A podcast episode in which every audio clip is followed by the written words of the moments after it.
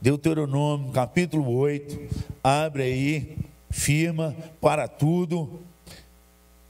Pastor, mas você não está sofrendo igual a gente está, não? Lógico, gente. Sou ser humano. Você não está perdendo noite de sono, não? Falei, não estou. Não estou. Você está dormindo a noite toda? Não. Essa semana mesmo, acho que antes de. Foi ontem. Antes de ontem. E eu não, não veio, o sono não veio, não veio. Quando eu fui dormir, já era quase duas horas da manhã. Ou então, se eu teve insônia, eu falei, não tive, não. Eu só perdi o sono, mas depois eu achei ele. Enquanto o sono não vinha, eu fui ler a palavra, eu fui orar, eu fui falar com Deus. Aí dormi maravilhosamente bem. Quando deu 5 horas da manhã, acordei, sem sono de novo.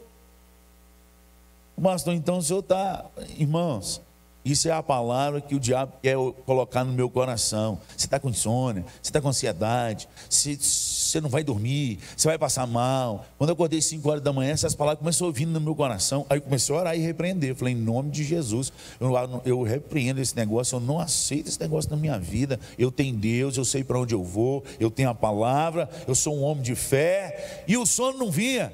Falei, quer saber de uma coisa? Aqui para você, capeta. Aí dei uma rasteira nele, fui, sentei na, lá fora, peguei minha Bíblia, 20 capítulos da Bíblia, falei, ele está achando que vai tirar meu sono, eu vou alimentar mais, que eu vou ficar mais forte. Então a dica que eu te dou, dá rasteira na, na ansiedade, dá rasteira nesse espírito maligno, seja o que for que está cometendo sua vida, transforma isso aí em bem para a sua vida. Perdeu o sono, vai orar. Cansou de orar? Vai ler Bíblia. Cansou de ler Bíblia? Vai ouvir hino cantar hino. Mas é de madrugada. Ô irmão, nós estamos no da roxa, você não tem mão de ir, não. Quebra esse relógio aí. Até, até abrir as portas de novo, poder voltar a trabalhar. Vamos transformar esse negócio em coisa boa. Agora é o tempo que você tem. Dorme o tanto que você quiser. Aí, se alguém ligar lá para casa, desliga o telefone. Fique esperto. Deixa os outros ficar dominando sua mente, sua alma, não. Dorme até a força acabar. Acabou o sono, levanta e come. Deu fome, come. E vai louvar Jesus e vai ler a palavra. Não deixa os outros te dominar, não, irmão. Deixa Deus levar essa, conduzir sua vida nesse momento no nome de Jesus. Porque a condução de Deus no meio da tempestade é de paz. Deus tem um caminho na tempestade. A palavra de Deus fala sobre isso. No meio da tempestade, Jesus dormiu. No meio da tempestade, Paulo comeu. Ninguém dá, acabou as esperanças de todo mundo, porque eles estavam no caminho de Deus. O caminho de Deus no meio da tempestade é de paz. Deuteronômio capítulo 8. Qual que é o, o, o contexto desse texto? Ele está exatamente depois de 40 anos de deserto, não é dois anos de pandemia, não é 40 anos de deserto. O povo até saiu com muito dinheiro, muito ouro e muita prata. Mas não tinha nenhum McDonald's, nem Burger King, não tinha nada no deserto. Nem uma merceariazinha, nem um botequinho para comprar nada. Só tinha areia, areia, areia. Não tinha comida, nem água tinha. Então, dinheiro no meio do deserto não vale de nada. Mas eles tinham muito dinheiro. E aí eles passam esse deserto de 40 anos por desobedecer ao Senhor. E agora acabou esse momento, eles estão na porta para entrar na terra prometida. E aí Deus fala o que, que aconteceu. Porque os 40 anos de deserto? É esse capítulo aí. Diz assim: Cuidareis de cumprir todos os mandamentos que hoje vos ordeno, para que vivais e vos multipliqueis, e entreis e possuais a terra que o Senhor prometeu sob juramento a vossos pais. Recordar-te-ás de todo o caminho pelo qual o Senhor teu Deus te guiou no deserto, esses 40 anos, para te humilhar para te provar, para saber o que estava no teu coração, se guardarias ou não os seus mandamentos.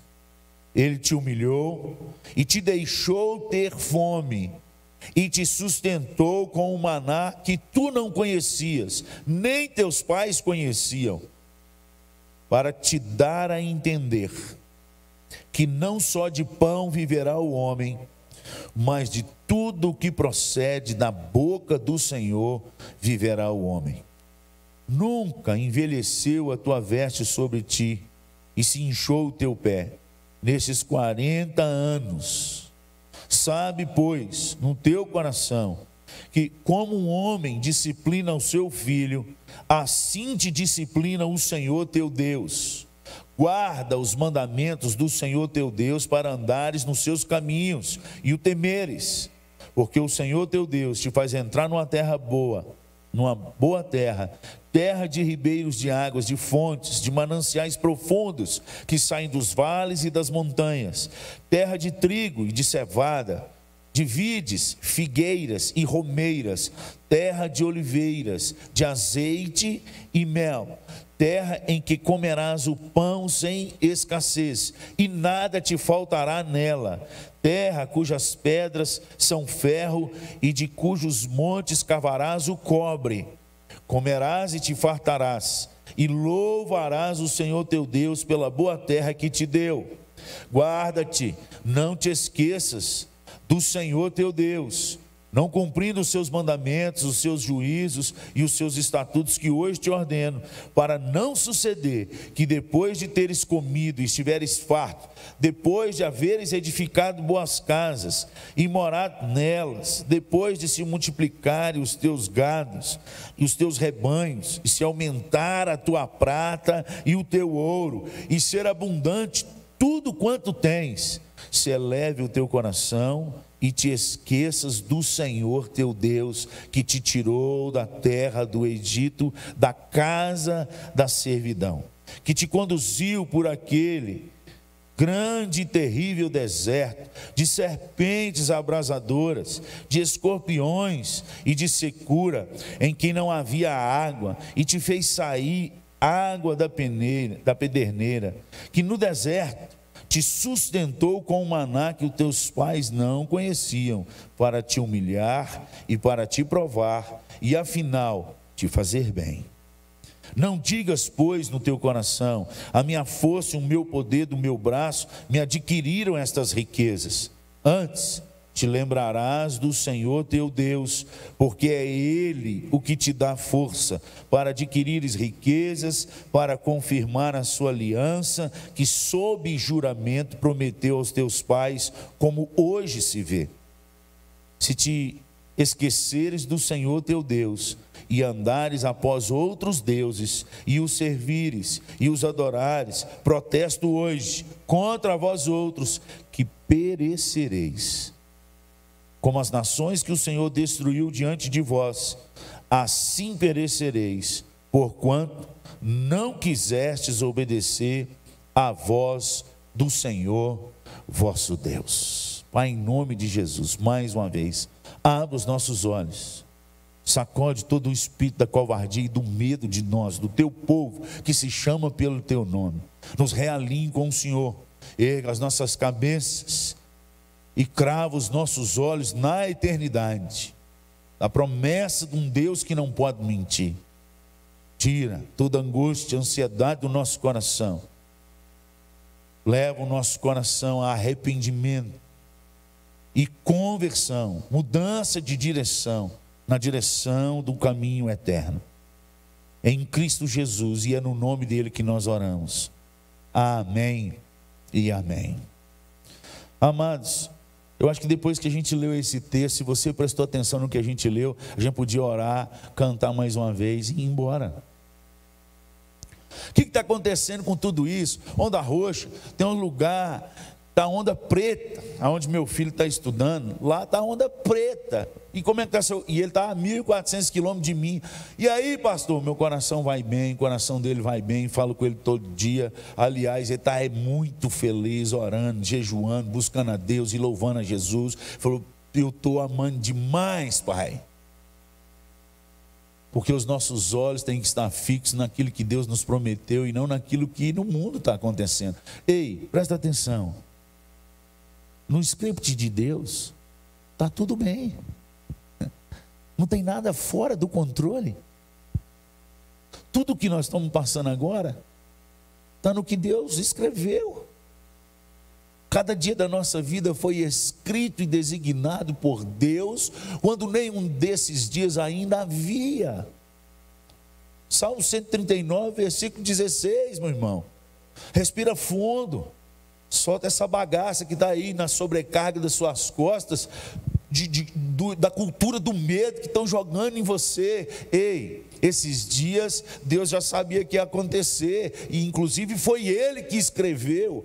E como você viu em Deuteronômio 8, Ele deixou claro para o povo de Israel que acima do pecado deles, do aborrecimento que eles fizeram com Deus, Deus designou, Ele disse: Foi eu que permiti.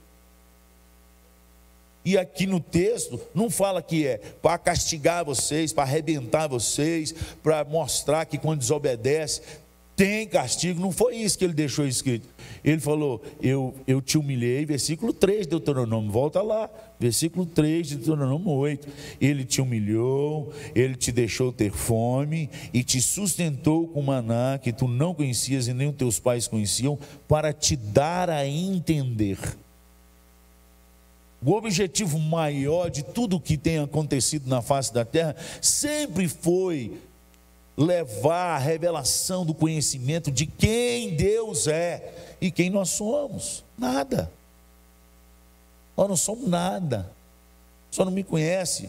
Eu sou dono de. Eu tenho milhões, você é um nada com milhões. Eu tenho dez carros, você é um nada com dez carros na garagem. E Deus está provando isso para o mundo inteiro. Porque eu sou doutor em Harvard, você é um, é um nada com doutorado em Harvard. Porque não tá, esse doutorado seu não está resolvendo a pandemia. O, o mundo é um nada diante de Deus. Essas coisas que acontecem é para trazer a revelação de quem é esse Deus que criou os céus e a terra, e quem nós somos, e a quem nós verdadeiramente deveremos adorar se curvar, reconhecer quem é Deus e servir a esse Deus, independente das coisas que estão acontecendo. Mas o certo é que coisas, quando acontecem assim, são coisas que precisam despertar os nossos olhos, o nosso coração. Não perguntar por que, que Deus deixou acontecer isso comigo. Não. Para que, que Deus quer? Aonde Deus quer que eu chegue com tudo isso que está acontecendo? E a palavra do Senhor nessa manhã nos diz: Primeiro, Deus não perdeu o controle de nada. Ele está no controle da minha e da sua história. Nada saiu aos seus olhos, nada escorreu pelos seus dedos. Ele continua sendo Deus Todo-Poderoso. A segunda coisa, essas coisas estão acontecendo diante de um Deus Todo-Poderoso que escreveu o que ia acontecer. E ele não deixou o povo dele enganado, não. O povo que diz que crê nele, está escrito na palavra o que, que ia acontecer nos últimos dias. Ele deixou tudo lá registradinho para a gente. Ele deu todos os spoilers desses últimos dias para a nossa vida. Você que leu e não acreditou, ou leu e não deu muita ênfase naquilo lá, e agora está tendo que correr atrás porque não acreditou e não buscou do jeito que ele falou.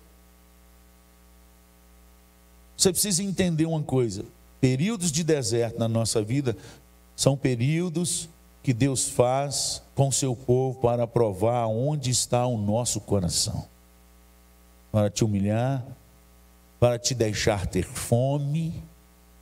Ele deixou o povo de Israel ter fome e depois sustentou com o maná. Primeiro veio a fome, num povo que é povo dele. Para quê? Para provar o coração, saber aonde está o seu coração. É nesse momento, amados, que nós vamos perceber quem é que realmente está dentro da igreja de fato e de verdade. Quem é que realmente é, foi batizado, passou pelas águas, quem é que realmente é, tem o Espírito, o Espírito do Senhor. Esse é um momento que Deus tem peneirado a sua igreja. Eu creio piamente que esse é um momento que Deus começou o juízo dele pela casa dele. A palavra do Senhor diz que quando o juízo começasse pela terra, que ia começar primeiro na casa dele.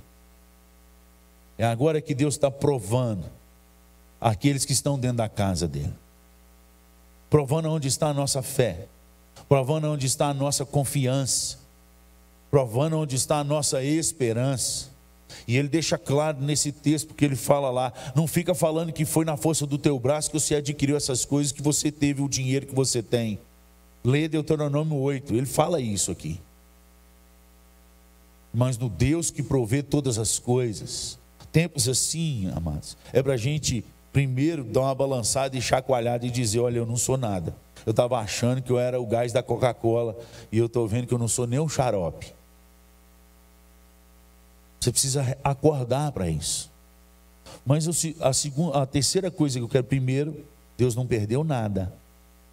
Ele está sob o controle de toda a história. Segundo, nós é que perdemos. Deus está provando o nosso coração. Ele quer saber aonde nós estamos. Mas a terceira coisa que esse texto me deixa claro é que Deus conhece todas as coisas. Porque agora, nesse momento, muita gente que vai perder o emprego, ou que está perdendo o emprego, está perdendo porque ele depende de vendas, se não vender, não tem. E aí o outro também não vai. Se, se meu pai não ter, eu não, como que vai pagar a escola, esse negócio todo. Gente, presta atenção. Do, por duas vezes nesse texto, Deus deixa claro para o povo de Israel: E eu te sustentei com um maná que os teus pais não conheciam e que vocês não conheciam. Deus tem um sustento que nós não conhecemos. E ele faz questão de deixar registrado isso depois em Apocalipse, numa das igrejas. Ele fala assim: aquele que perseverar até o fim, quem escutou a palavra de quarta-feira, volta lá e escuta de novo. Que a palavra de código de, de reprogramação da mente do servo de Deus é perseverança. Aquele que perseverar até o fim, esse tem a vida eterna. E ele fala numa dessas igrejas que a igreja que perseverar até o fim vai comer do maná escondido. Está lá em Apocalipse. Existe uma provisão de Deus escondida, do qual nem os seus pais e nem você conhece. Mas Deus continua sendo Deus que provê todas as coisas. O Deus que ainda hoje faz o maná cair do céu. O Deus que ainda hoje faz a codorniz vir. O Deus que ainda hoje da rocha faz sair água. Mas eu não estou vendo isso, pastor. Aí confere hoje no, no YouTube aí, você vai ver de onde que vem as nascentes dos rios. Está aí, só que você não percebe. Nenhum homem consegue jogar água no alto da montanha sem uma bomba elétrica e fazer ela descer. Mas as nascentes dos maiores rios de todas as nações, inclusive a nossa que tem muita água, estão saindo da rocha todo dia. Aquilo que Deus fez no deserto, Ele continua fazendo hoje. Você que não está percebendo, irmão. O Deus do maná escondido, Ele está vivo. E Ele cuida de mim, e Ele cuida de você. Para de preocupar com uma coisa que Ele já se preocupou. Começa a preocupar com uma coisa que você precisa preocupar. A volta do noivo. O noivo está às portas. E ele já deixou o spoiler de quem é que vai entrar com o noivo. Não são todas as noivas, somente as prudentes. E as prudentes é aquelas que têm óleo sobrando. E o óleo sobrando é só para quem transborda do espírito. E não se embriaga com o vinho no qual há dissolução. Risca a palavra vinho Deixa só a palavra dissolução. Esse momento agora não é um momento da gente se embriagar com aquilo que há de solução. E vira e mexe, a gente não percebe, a gente acaba caindo nesse engodo de Satanás. O que ele mais quer comigo e com você, que é a igreja do Senhor Jesus, é tirar a gente do foco de se embriagar com o Espírito e jogar a gente no meio de confusão de tudo quanto é coisa. Vira e mexe, eu me pego nisso. Você vai colocar uma notícia do bem, para fazer bem para as pessoas. Olha, descobriu, agora é científico. A cura, eles estão dando lá. Eles já acham que você já está fazendo campanha para candidato e já entra arrebentando você. E eu sou como você, ser humano. E aí a gente acaba entrando nessas confusão. Entendeu? Não vamos embriagar, não. A gente entra, mas não precisa embriagar. Com que há confusão, dissolução. Agora, o que a gente tem que embriagar nesse momento agora é do espírito. Porque o contraponto da embriaguez do vinho é o encher do espírito. Então é a mesma medida. Como que o senhor pode afirmar isso, pastor? Porque lá em Atos dos Apóstolos, quando o pessoal foi cheio do Espírito, quando os outros que não conheciam o que, que era isso, olhou para eles, a, a, a, percepção no olhar é que eles estavam embriagados. Esses homens estão bêbados. Aí Pedro pega a palavra e fala assim: não, isso aí é o Espírito. Eles estavam no ponto de embriaguez. O que, que a igreja precisa agora? Como a noiva de Cristo, se embriagar. E a palavra do Senhor diz que só há um processo para a embriaguez do espírito. E esse processo exige que a gente ponha nos nossos lábios canções o dia inteiro. Que as palavras dos meus lábios e o meditar do meu coração, não é na hora do culto, é o dia inteiro, sejam agradáveis a ti, Senhor, rocha minha e redentor meu. Salmo 19, 14. Porque Paulo fala: Não vos embriagueis com vinho com a dissolução, mas, irmãos, enchei-vos do espírito. Falando entre vós com salmos, cantando hinos, cânticos espirituais. Irmãos, sujeitando-os uns aos outros. Irmãos, dando graças a Deus por tudo. Isso é o que está registrado lá em Efésios 5, do 19 ao 21. É um processo. Quando você entra nesse processo de gratidão, de ler a palavra, de ouvir cântico, de cantar hino, escolher aquilo que vai sair da sua boca, porque a boca fala do que está cheio o coração o Espírito de Deus vem e transborda a sua vida. Esse é um momento da noiva ter óleo nas vasilhas, além da lâmpada, porque o noivo está às portas. Essa é a nossa direção, amados. Essa é a nossa programação. Nós vamos reprogramar nossa mente. O justo viverá, não é pelo que os outros estão dizendo, não é pela onda roxa, onda negra. Pode ser, eles inventam a outra onda depois da negra, para ganhar o dinheiro que eles quiserem. Aliás, fica com nós também, porque para onde eu vou, lá não precisa desse dinheiro. Lá as ruas são de ouro. E lá, graças a Deus, nenhum dos ladrões vão herdar essa terra. Louvado seja o nome do Senhor. Eles vão se lascar. Oh, oh, oh. Glória a Deus, aleluia. Quem tem dó, Deus e pena, vai também. Deus te abençoe para lá. Louvado seja o nome do Senhor, irmão. Corda, para de andar. Olha, a, a, a, é uma estatística. Foi um desses caras que, palestrante, joia aí, que fala para levantar o pessoal. E ele fala um, um alerta. E esse alerta, realmente, a Bíblia também trata dele. Mas ele fala assim numa pesquisa. Depois você pesquisa no Google lá que você vai ver o nome dele. Não sei se é, é Jim Hong. Acho que é esse nome aí e fala que nós somos a equação das cinco pessoas que a gente mais traz para perto de nós. O resultado da nossa vida é esse. Das pessoas que a gente resolveu acreditar e andar com elas, independente se é andar do lado ou se é andar aqui. Todo dia eu vou lá e vejo o que, que fulano falou, porque o que ele falou é verdade. Essa pessoa que escolheu para você ser discipulado por ela é a pessoa que faz você ser o que você é. Nós somos a equação das cinco pessoas que mais andam próximo da gente. Infelizmente, tem muita gente que acreditou porque são os pais de sangue, acreditou no que os pais falaram, e os pais, em vez de dar sempre palavra de ânimo para esses meninos, falou assim: você nunca vai ser nada na vida, você não vai ser o quê, você vai ser burro, você vai ser. E você acreditou. Mas o Deus que te fez não acreditou nisso. O Deus que te fez sabe que você é tão precioso e tão único que o seu DNA não bate com nenhum de outros, não dá 100% igual nenhum. Todo mundo é diferente. Todo mundo é uma obra de arte. E que não tem ninguém igual.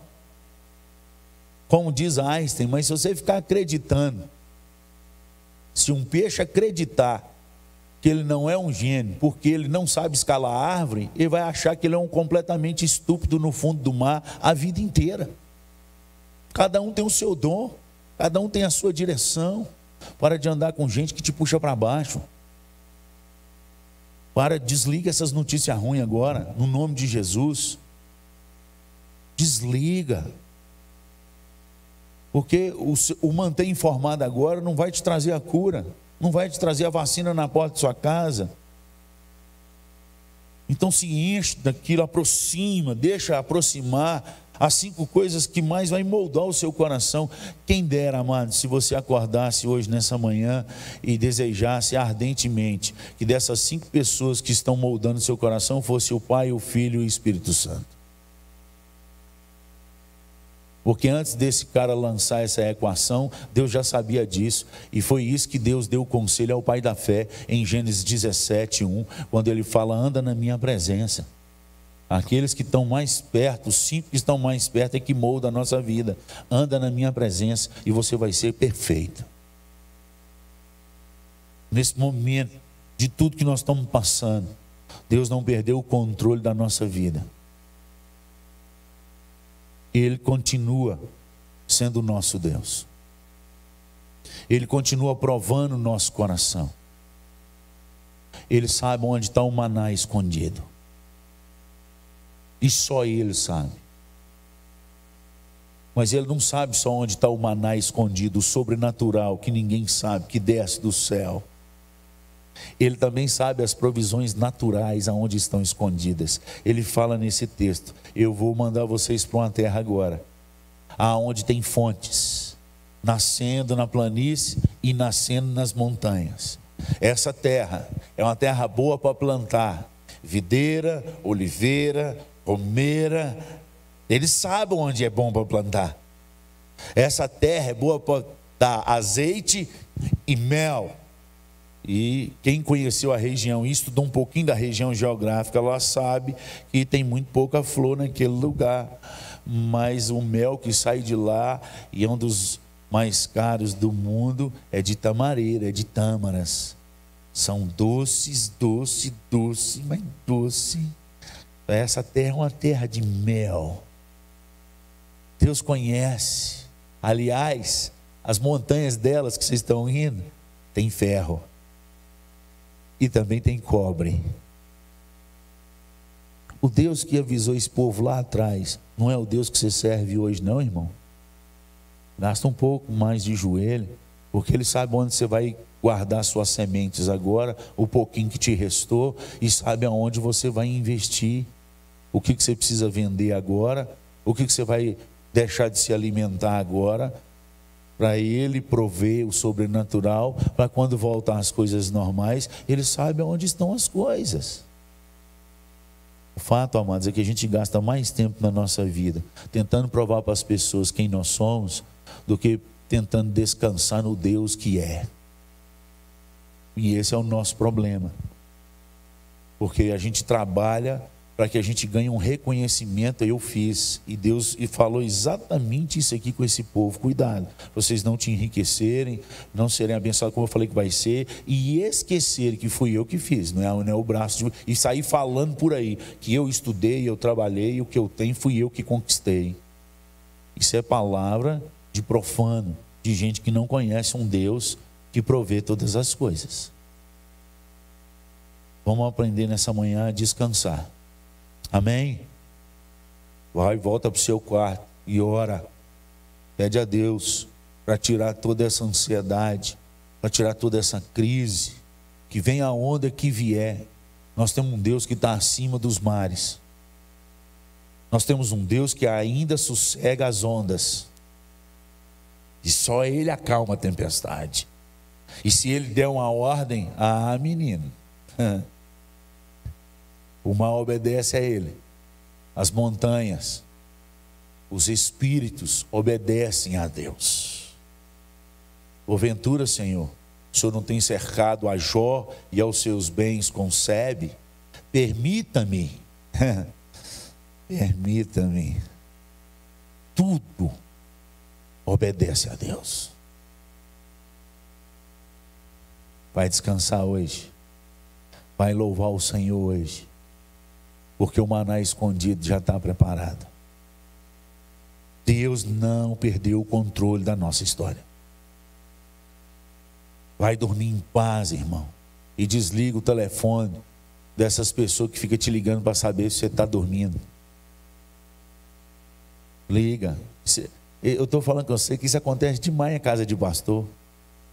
Toda vez que alguém liga, geralmente, a cada dez telefonemas que eu recebo, pelo menos um sete Pode ser 6 horas da manhã, pode ser 5 horas da manhã, pode ser 10 horas da manhã, pode ser meio-dia, pode ser uma hora da tarde, pode ser 3 horas da tarde, pode ser a hora que for, às 8 horas da noite, de 10 telefonemas, cada 10, um 7. A primeira pergunta que eles fazem assim: Te acordei, pastor? Eles acham que sou morcego. Ah, doido, eu acho que eu sou. Só pode. Te acordei. Quando eu estava escutando uma mensagem com minha esposa, uma mensagem boa, eu falei, nossa, que mensagem boa, que enche o coração da gente. Logo depois, foi de manhã, logo depois do café, a gente estava alimentando espiritualmente. No meio da mensagem do meu celular, tocou o telefone. Falei, já vem o capeta me atrapalhar a minha mensagem. Que isso? Pode ser alguém daqui? Falei, não, você quer ver? Entendi. Quem que era? Ninguém. Aqueles que ligam de São Paulo, ligam de não sei o quê, que não que você fala, alô, cai a linha. Isso está acontecendo com todo mundo. Isso é para quê? Isso é cultura do medo. Isso é a cultura do medo. Para colocar no seu coração alguma coisa. Você já fica, não, medo, de novo. Quem será? Será que alguém morreu? Será que alguém não sei o quê? Aí botei no viva voz para ela. Falei que eu sei que era o Satanás para trabalhar nós a mensagem. Vamos voltar para a mensagem aqui em nome de Jesus. Gente, descansa no Senhor, busca a Deus, repreende esse negócio no nome de Jesus. Descansa. Deus não perdeu o controle da nossa vida, não. Como eu já disse num outro sermão aqui, essa, esse embarque para o outro lado da vida é turbulento. Mas o comandante que vai fazer a viagem e que prometeu que vem buscar, é tranquilo, é o Senhor de todas as coisas. Eu vou e voltarei para vos buscar. O embarque é turbulento, mas quando você passar do embarque, quem vai estar te esperando dentro desse voo e vai te conduzir até o novo céu e nova terra é o nosso Senhor Jesus. Calma. Ele é o Senhor das tempestades. Ele é o Senhor do universo. Acalma o teu coração. Tem uma música, esqueci o nome do autor, ela é nova, do ano, do ano passado. Eles, está tudo bem, a minha alma está tão bem. Vou ver se eu acho ela e coloco na mídia da igreja aí para vocês. Está tudo bem. Quem conduz é o nosso Senhor. Amém? E é para provar o nosso coração. Em vez de ficar discutindo com o outro o que, que vai acontecer, discute com você mesmo. Como que está meu coração? Eu quero estar, ó, com Deus. Por isso te trouxe para o deserto, para provar. Quando nós somos provados, passar pela prova, fazer a prova, o que a gente mais quer é ser aprovado. Então vamos nos encher daquele, do único que nos aprova. Amém? Descansa. Vamos orar? Pai, em nome de Jesus, nós clamamos ao Senhor nessa hora. Para nós está muito complicado. Ainda bem que o Senhor não tem sido pego de surpresa. E o teu filho Jesus disse que porventura acharia fé na terra quando ele voltasse. O Senhor conhece como é que está a situação do nosso coração e não está nada bem. Tem misericórdia da tua igreja no nome de Jesus. Talvez Abacuque viu naqueles dias nós e ele ficou tão desesperado que ele clamou a ti e falou: Senhor, aviva a tua obra no decorrer dos séculos. me sinta alarmado, pois nós estamos alarmados, Senhor. Nós não temos as respostas, mas nós temos o Senhor. Aquieta o coração do teu povo nessa manhã, no nome de Jesus. E que esses dias em que somos obrigados pelas autoridades a ficar em casa, mesmo que contrariados, sabendo que muitas dessas coisas não são verdades. Traz o nosso coração a paz que vem dos céus. Alinha a nossa mente, o nosso coração no Senhor, que é o dono da vida, no Senhor, que é a nossa força, no Senhor, que tem o maná escondido para aqueles que perseveram. O Senhor que domina tudo. Que essa paz que excede a todo entendimento venha guardar o coração e a mente do teu povo nessa manhã. E põe nos nossos lábios, ó oh Pai, um novo cântico. Põe nos nossos lábios a verdadeira adoração, porque está tudo bem. O Senhor é o Senhor dos exércitos. O Senhor é o Alfa e o Ômega, o princípio e o fim. Tudo está feito. É assim que diz a tua palavra em Apocalipse 21, 6. Tudo está feito. Que possamos descansar nessa manhã no Senhor. E que essa semana seja uma semana exponencial na vida do teu povo. Uma semana de adoração intensa. Uma semana de jejuns, de orações, uma semana de louvores, uma semana em que o teu Espírito vai passear sobre a terra e visitar o teu povo e manifestar. João 14, 21. Não estão pedindo nada além das Escrituras, é o que está escrito, ó Pai. Aquele que tem os mandamentos do Senhor e os guarda, o Senhor identifica, o Senhor diz que ama, o Senhor diz que vai se manifestar a esse povo. Cumpra a tua palavra na vida da tua igreja, aonde tiver um povo do Senhor na face da terra, que essa semana seja a semana da visitação do teu Espírito, é o que nós clamamos a Ti, só o Senhor pode fazer isso. Reverte essa situação, Senhor, e traz esperança no coração do teu povo. Continue acrescentando na tua igreja aqueles que o Senhor está salvando, porque é o Senhor que salva. O Senhor não precisa de nós, o Senhor não precisa de internet, o Senhor não precisa de mídia. O Senhor entra onde o Senhor quer, porque o Senhor é Deus. Visita essas casas, Senhor. Traz-nos arrependimento, mudança de vida e transborda a nossa alma do Espírito do Senhor. Põe nos nossos lábios louvores. E assim continua curando e salvando o teu povo. E assim continue preparando a tua noiva para o encontro do noivo. Maranata, vem, Senhor Jesus. Maranata, vem, Senhor Jesus. Aleluia.